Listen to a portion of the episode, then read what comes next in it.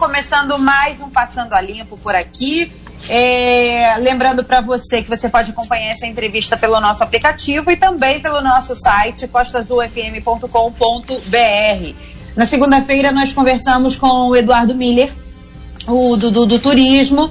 É, ele falou sobre é, todos os desafios desse setor em tempos de pandemia de coronavírus. E você pode é, re, é, reescutar essa entrevista no nosso site costazulfm.com.br também nas plataformas de podcast. Passando a limpo de hoje, recebe a doutora Lilian Venuto, ela é diretora de saúde coletiva da Secretaria Municipal de Saúde aqui de Angra dos Reis. E nós vamos falar sobre vacinação, principalmente sobre vacinação e a maternidade. É, bom dia, doutora Lilian. Muito obrigada pela sua participação aqui no Passando a Limpo. Bom dia para você, bom dia Carla, bom dia Aline. É sempre um grande prazer estar aqui com vocês, né, para a gente trazer informação para nossa população de Angra dos Reis. Obrigada. Muito bem, só lembrando que a gente também é, tá numa live lá na nossa, no nosso Facebook, no, tá na, na página da Rádio Costa Azul no Facebook e você pode mandar sua, seus questionamentos também, que a gente, eu estou tentando abrir aqui, ainda não entrou, mas acredito que já esteja entrando a nossa live lá no Facebook. Doutora Lília, vamos lá então. Vamos falar sobre vacinação, né? É H1N1. É importante a gente dizer o seguinte, que essa campanha de influenza 2020, muita gente acha, a gente sabe que tem muita gente na expectativa pela vacina da Covid-19 mas não é vacina contra a Covid-19, é contra é, uma cepa da influenza, né, da H1N1. Mas é importantíssima e imprescindível tomar essa vacina para um melhor diagnóstico. Então, é, se você toma a vacina da H1N1, você já descarta né, esse tipo é, de doença quando você vai fazer um diagnóstico de Covid-19. Não é isso, doutora Lília? Exatamente, né? Essa vacinação com, com relação ao H1N1, ela veio justamente para trazer o diagnóstico diferencial, para você identificar as, as, as, todas as doenças viróticas que são sazonais, eles são da temporada, né? E H1N1 é uma, uma, uma campanha que se faz há vários anos, vocês podem lembrar quando teve a peste, eh, essa, essa doença, né, que é chamada a, a, a, a, gripe, a gripe suína, que antigamente se chamava, hoje todo mundo já identifica uma H1N1. Ela é tão grave quanto o coronavírus, também assombrou muito é, os países quando ela foi é, feito o diagnóstico. Hoje nós temos a vacina, fazemos campanhas todos os anos, e nós temos grupo prioritário que, como o coronavírus, também determinados grupos são mais do que arriscados risco de, de, de se de adoecer e alta letalidade também, né? Então, uhum. quando a uhum. gente começou essa campanha, o objetivo é é, era priorizar os grupos que mais seriam suscetíveis ao H1N1. Com isso, uhum. a gente já teria diferenciação de diagnóstico do coronavírus, facilitando o diagnóstico do coronavírus. E começamos essa campanha é, nacional, Sim, a proposta, dessa, a proposta dessa campanha foi justamente é, ser liberada as doses semanalmente, a gente recebe as nossas vacinas. Uhum. Houve muita ansiedade de todo mundo vacinar, porque houve mesmo uma preocupação muito grande da população e por isso confundiram como se uhum. fosse vacina do corona. E a gente sempre fala nessas nossas campanhas que não estamos vacinando coronavírus, uhum. estamos fazendo a vacina HN1, que é uma prevenção e um diagnóstico diferencial. Então é muito importante que as pessoas continuem sensibilizadas, continuem se mobilizando dentro das propostas da Secretaria de Saúde, é, protegendo a questão da transmissibilidade, né, de aglomeração. Então é muito importante que as pessoas é, continuem se mobilizando e procurando a vacinação. Muito bem, eu, a gente tem aqui o. Você mandou para mim aqui o documento é, do consolidado de doses aplicadas dessa campanha, né? Até é, esses números são até o dia 15 de junho, né? Correspondem Isso. até o dia 15 de junho.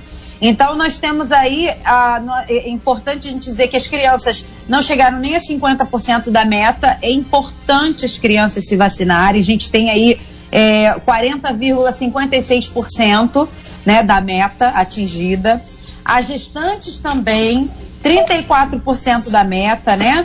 As puérperas 37%, os indígenas, é, é, é bastante interessante isso aqui, 98,5%, ou seja, quase que a totalidade dos indígenas é, foram vacinados. Foram vacinados, é. A, a, outra questão também que impressionou é, os profissionais de saúde, 100%, né? Tá todo mundo na linha de frente, é importante é, se imunizar. E os idosos, né? 151,93%, ou seja, 51,93% acima da meta, ou seja, idosos de outros municípios, é isso, doutora Lília? Exatamente. Então, a gente tem uma peculiaridade com relação ao idoso, a vacinação foi feita, como vocês podem lembrar, a gente já teve alguma entrevista sobre isso, em é, ações volantes, né? As pessoas eram vacinadas em casa, os acamados, restritos ao leito, os com dificuldade de deambulação. É, a gente achou que era melhor que se fosse vacinado no próprio domicílio, fizemos a vacina na varanda. E uhum. os idosos, eles tinham uma peculiaridade. Muitos não gostavam de fazer vacina. Muitos ah, falavam que quando vacinava ficava gripado. Então tinha muito, assim, preconceito do próprio idoso de estar fazendo a vacina. Uhum. Com essa questão do coronavírus, a gente viu que houve uma corrida muito grande e uma aceitação da vacina. E com isso a gente viu que aumentou muito o nosso público. A gente uhum. considera que não só por conta do número de, de idosos que não se vacinavam nos outros anos, mas uhum. também porque a gente teve o quê? Um afluxo de é, pessoas de condomínio que estavam nas suas casas, né? Foi também um período de, de verão, foi finalzinho de, de fevereiro e março, e muitas uhum. pessoas se isolaram em Angra dos Reis, porque são residentes, né? Tem casa e residência em Angra dos Reis. Então a gente percebeu também esse número maior de, de, de vacinação. A gente percebeu que o público também que não utilizava o posto, né? Muitos, muitos pacientes idosos em alguns locais não utilizavam o posto de forma rotineira e procuraram e se vacinaram. Então a gente houve esse 150%, foi decorrente do aumento de 16.700 realizados no ano de 2019, nós uhum. passamos para 24 mil a Carla tem até o número aí. 24.309 doses. É, né? então a gente alcançou esse público bastante. E, e, incrível que até hoje, quando a gente faz os nossos drive-thru, a gente sempre aparece lá uns 20, 25 idosos. Então, assim, ainda tem pessoas que ainda estão se mobilizando e fazendo a sua vacinação. E é importante que as pessoas entendam, Carla, que a uhum. gente não restringe, a gente foca no público-alvo, mas todos aqueles que estão no, nos grupos, mesmo anteriores, né, das etapas anteriores, estão sendo contemplados, tá? Eles podem procurar. Se não oportunizar a vacina no período que foi proposto, será feito agora também nesses drive-thru que a gente tem realizado. Muito bem. Deixa eu só falar os grupos que podem ainda se vacinar, né? Okay. Essas, as crianças, importantíssimo, nós precisamos aumentar a meta das crianças. Sim, sim. Você viu a aí a quantidade? Nós somos sim, é, sim. 14 mil crianças, né? É. até, até o momento fizemos 5.730. É, então é muito importante esse estímulo aí. Exatamente. As crianças, as gestantes, as puérperas, é, as pessoas com deficiência, adulto com 55 a 59 anos, os profissionais de saúde, os idosos, os professores, profissionais de força de segurança e salvamento, caminhoneiros, trabalhadores de transporte coletivo, trabalhadores portuários, e portadores de doenças crônicas. Essa vacinação vai até o dia 30 de junho, é isso, doutora Lilian? Isso, essa vacinação foi prorrogada pelo Ministério da Saúde até 30 de junho. A gente recebeu uma informação que a, a baixa procura não foi só em Angra dos Reis, mas em todo o território nacional. E aí uhum. recebemos uma nota técnica do Secretaria do Estado e do Ministério, faz, pedindo que a gente é, colocasse outras formas, né? de abordar esse público. Foi daí que veio a nossa proposta de é, reeditar o drive-thru ali no shopping Piratas. No primeiro, primeiro que nós fizemos foram mais de 1.100 doses que foram aplicadas. Aí re, reeditamos na semana seguinte, foram feitas mais quase 600 doses. Daí percebemos dessa, nessa avaliação desse 1.600 doses que as pessoas nos distritos estariam com dificuldade ou não teriam carro ou não iriam fazer essa mobilização. Aí a gente abriu para quarto os distritais, né? Foi uhum. que nós fizemos na quarta-feira passada, que foi um sucesso, tá? Abrimos três pontos na Grande Japuíba, por ser a nossa maior população. É, abrimos três pontos no quarto distrito, Frade, Bracuí e Perequê, né? Mataque Mamucaba. E fizemos dois pontos no terceiro distrito, que foi a Monsuaba e a Jacuecanga. Então, eu acho que foi assim um gol de placa, porque a gente teve ali mais de mil doses também sendo aplicadas territorialmente, uma hum. mobilização bem interessante, até vimos que pacientes que não tinham carro foram de bicicleta, foram de moto, fizeram o seu drive, é, drive bike, né? E não uhum. foi, não, e foram, e foram contemplados e foram vacinados. e percebemos que as crianças foi o maior público que, que apareceu, foram as crianças e os professores. Nós conseguimos uma. Você pode ver que os professores, nós conseguimos bastante dose, né? Uhum. É, a, esse que a gente não tem meta é porque ela é muito flutuante. Então, o próprio Ministério e a Secretaria de Estado não coloca elas com cobertura, porque uhum. não é uma taxa assim definida por ano. E é só aqueles que a gente tem a dar as taxas é que você coloca a meta. Muito então, bem. Para se vacinar, doutora Lilian, para se vacinar, as pessoas podem entrar em contato com os postos de saúde dos seus bairros e, ter, e, e, nós vamos ter também mais drive-thru, é isso? Sim, sim. A gente, é, mesmo fazendo drive-thru, ela foi uma, uma estratégia para intensificação, para oportunizar e fazer uma maior acessibilidade do paciente que tem, às vezes, o medo de ir no posto, né? As pessoas falam, uhum. ai, vou no posto vou pegar doença, vou pegar Covid. Tem essa questão. Então a gente uhum. percebeu, teve essa acessibilidade. É, também a gente sabe que as pessoas não querem se aglomerar, mesmo que a gente fala que a população sai muito, vai para os mercados, mas quando se fala de ir para um posto, para ir para um hospital, elas já ficam temerosas, né, de estar tá se expondo. Então, com essa percepção, a gente criou essas intensificações, mas em nenhum momento se suspendeu o agendamento desses pacientes. Uhum. E o uhum. agendamento, Carla, é bom lembrar que pela manhã, os uhum. ESPs, né, que são os postos de saúde, estão priorizando a vacinação das crianças, uhum. tanto da rotina, tá? Rotina também está sendo feita, não foi suspensa as vacinas de rotina. Inclusive, foi uma, uma ação que o nosso prefeito é, não permitiu, assim, pediu que a gente não suspendesse em nenhum momento. A gente tinha estoque, a gente manteve a vacinação de rotina, até uhum. que depois o Ministério liberou essas vacinas. Então a gente não teve é, falta de vacina.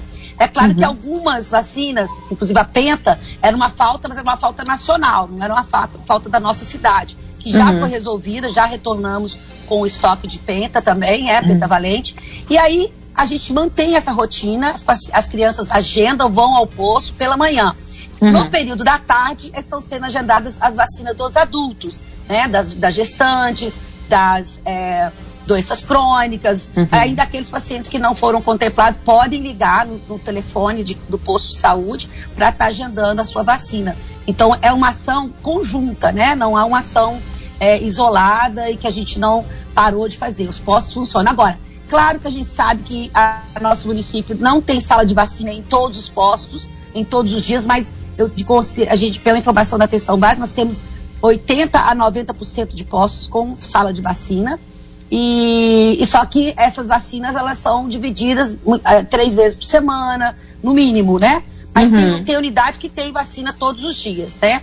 Aí uhum. cada população entra em contato com o seu postinho, procura se informar com o seu agente comunitário para ele uhum. falar exatamente, né, agendar. A gestante ela tem que tomar vacina em qualquer fase da gravidez, é muito importante isso. Eu que trabalho na maternidade tenho visto que algumas gestantes ficam com medo de tomar quando está no finalzinho. Pelo contrário, a uhum. doença no final ela pode ser agravada, o H1N1 na gestante, é muito risco, tá? A uhum. paciente no puerpério também, que é os 45 dias pós-parto, tem que vacinar porque é um período também que a doença agrava e pode levar a óbito. Ela tem uma alta letalidade, é, letalidade em gestantes e em puérperas, é muito importante, muito, tá? Muito bem. Por falar em gestantes, é, puérperas, vamos falar sobre a maternidade. Ok.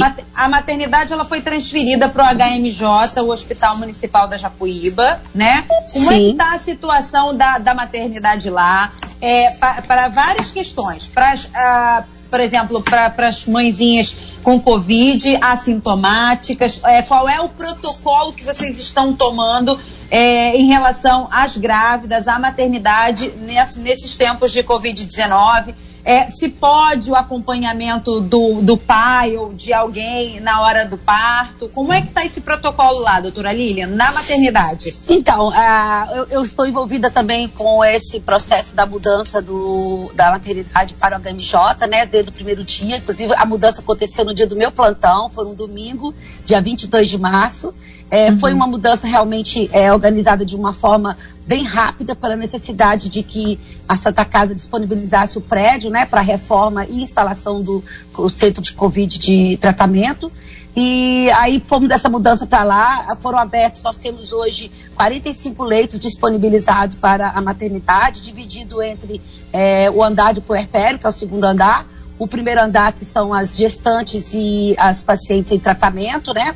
E o, o COB, que é o centro obstétrico, e ainda temos essa, eh, tem uma, essa semana, nós já estamos com uma, uma enfermaria espe, eh, especialmente para as pacientes Covid. Aí você fala assim, ah, mas já tem dois meses, três meses de, de Covid, mas a gente tem uma notícia positiva que nos 60 primeiros dias de maternidade, não se identificou pacientes sintomáticas com necessidade de internação ou que tenha vindo a ter é, o parto, né, naquele período, uhum. que foi do dia 22 de março, a, contabilizamos até o dia 20 de maio. É, a gente tem em média 300 internações por mês, são 90 atendimentos por dia, assim, de segunda a sexta-feira, contabilizando o mês, né? Então, uhum. a média de atendimento hoje é de 10 a 15 pessoas é, é, que chegam até a unidade. A gente percebeu que houve uma diminuição. A gente tinha um volume muito maior durante a semana e durante o dia de atendimento. Eu acho que por conta do Covid as pessoas também se restringiram um pouco e não foram por qualquer sintoma, né? Estão uhum. indo realmente aquelas que estão com, em trabalho de parto. E aí a gente conseguiu é, organizar dentro do HMJ o, o Dr. Rodrigo Mukele, secretário e diretor do hospital, organizou com a equipe, recebeu a, a maternidade de braços abertos, disponibilizaram leitos. No dia que nós mudamos, chegamos lá, estavam as camas todas arrumadas, os pacientes uhum. foram instalados rapidamente. É, o centro obstétrico, ele não é exclusivo, a gente trabalha junto com o centro cirúrgico.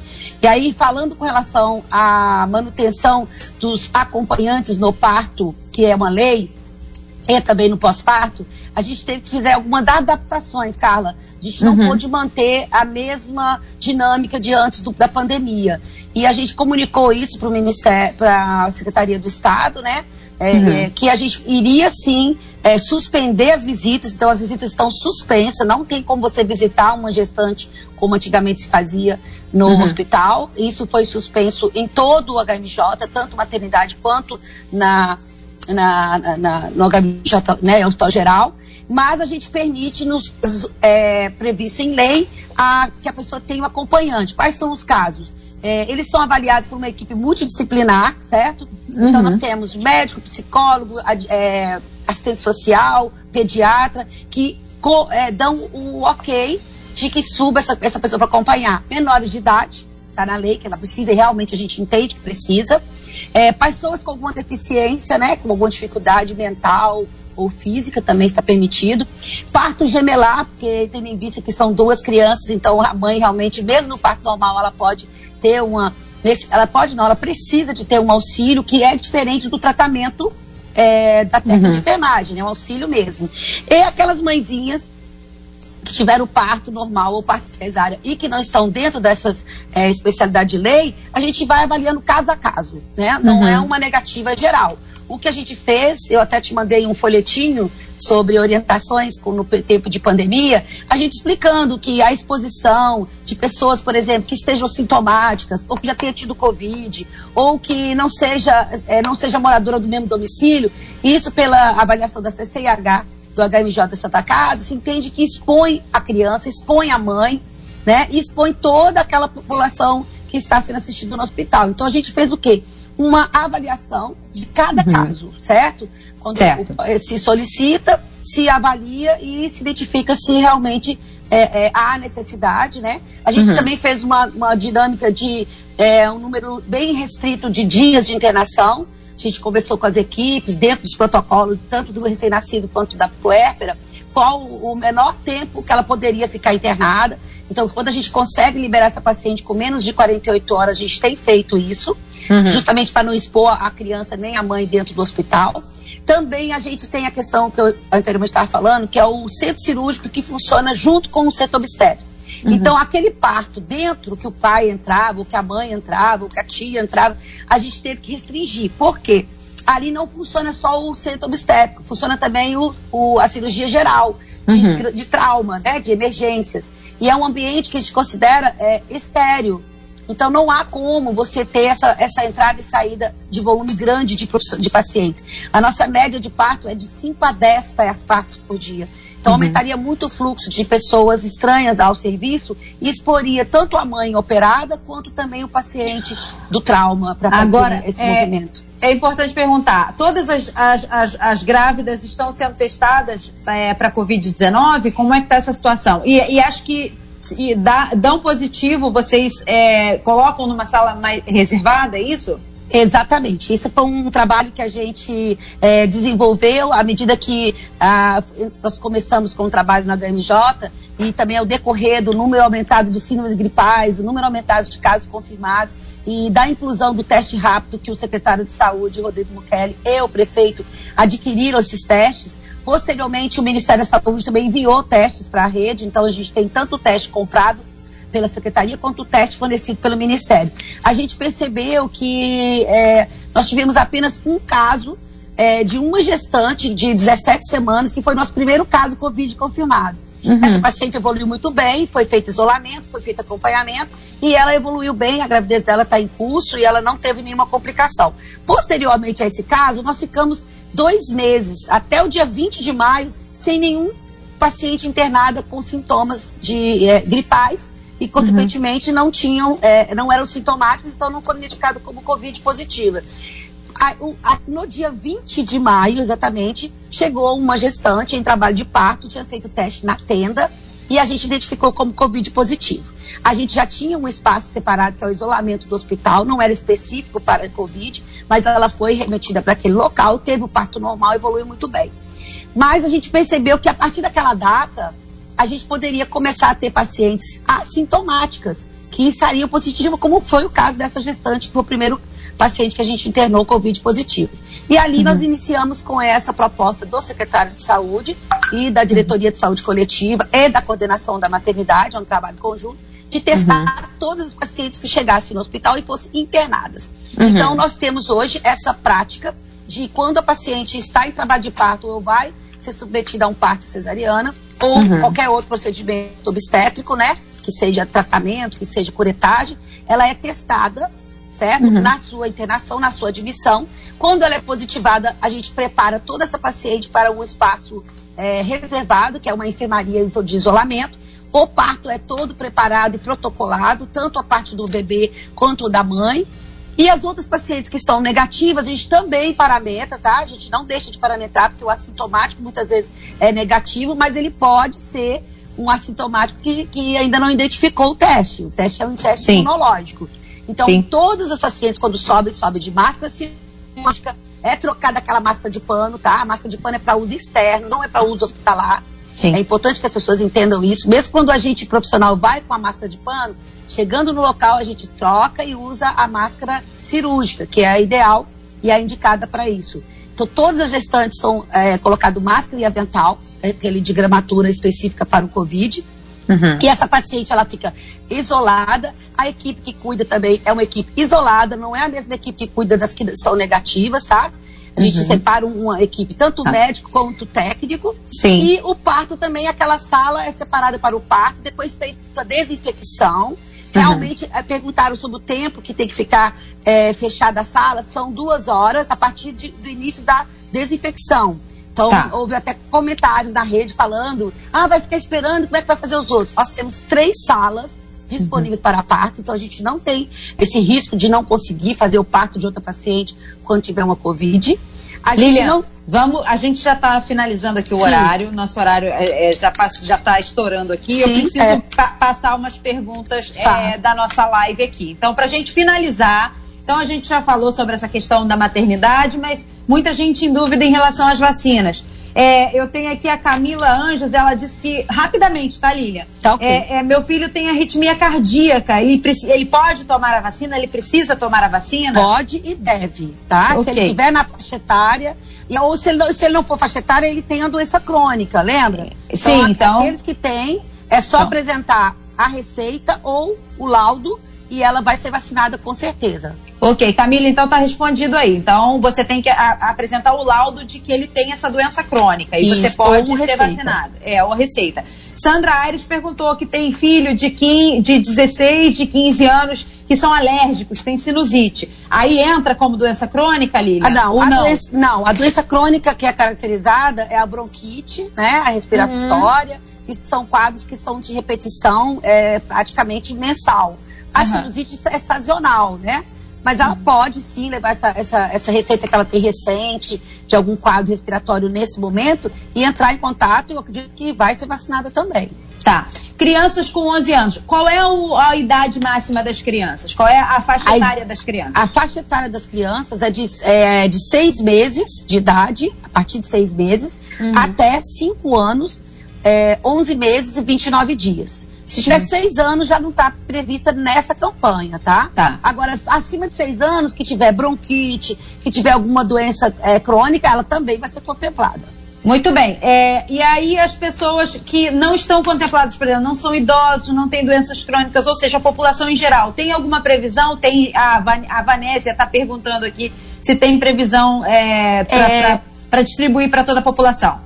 Temos um grupo agora de 55 a 59 anos, que não precisa ter doença nenhuma. É importante, Sim. esse grupo também é um grupo que está indo pouco fazer vacina. E é por conta do faixa etária, né? A uhum. gente viu que a Covid e a, e a própria H1N1 acomete pessoas dessa idade, mesmo que não tenham comorbidades. Então tá. é importante o pessoal lembrar que não é paciente 55 a 59 com doenças, é o paciente rígido, que está uhum. na faixa etária de 55 a 59. A gente acredita que finalizando esses grupos etários, a expectativa da Secretaria Municipal de Saúde e também do Estado é que o Ministério amplie para completar essa vacinação no público em geral. Mas nós não temos nota técnica para dar essa notícia como se a gente fosse realmente fazer. Porque uhum. a gente faz essas vacinas, é, Carla, de acordo com a disponibilidade de vacina, mas a gente não tem falta, tá? A gente tem sido abastecido e a gente organiza de uma forma que a gente tenha sempre as nossas reservas no, no, no na nossa é, capacidade né, da imunização. Então, uhum. mas a gente precisa desse start do Ministério da Saúde, que eu acredito que eles devem estar se programando sim. Eu acho que é uma expectativa bem plausível. Não é uma, uma é um número muito grande, mas a gente tem a expectativa uhum. igual a população de estender para as outras é, faixas etárias também.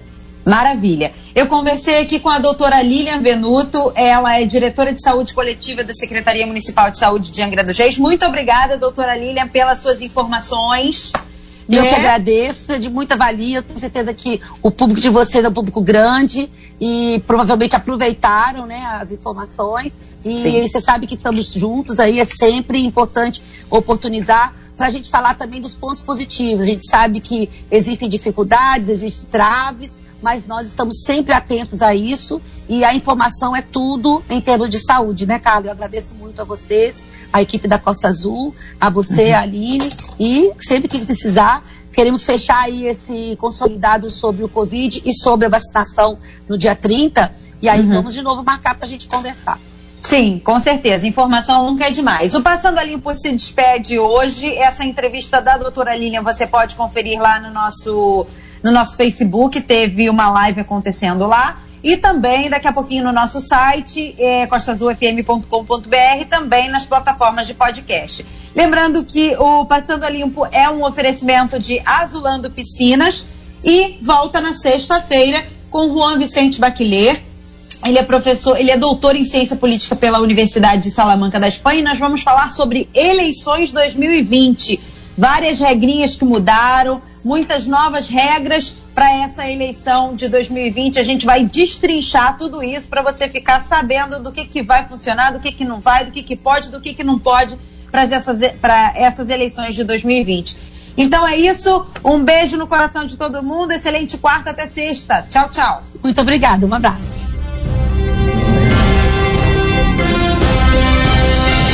Passando a Limpo uma análise diferenciada do que importa saber.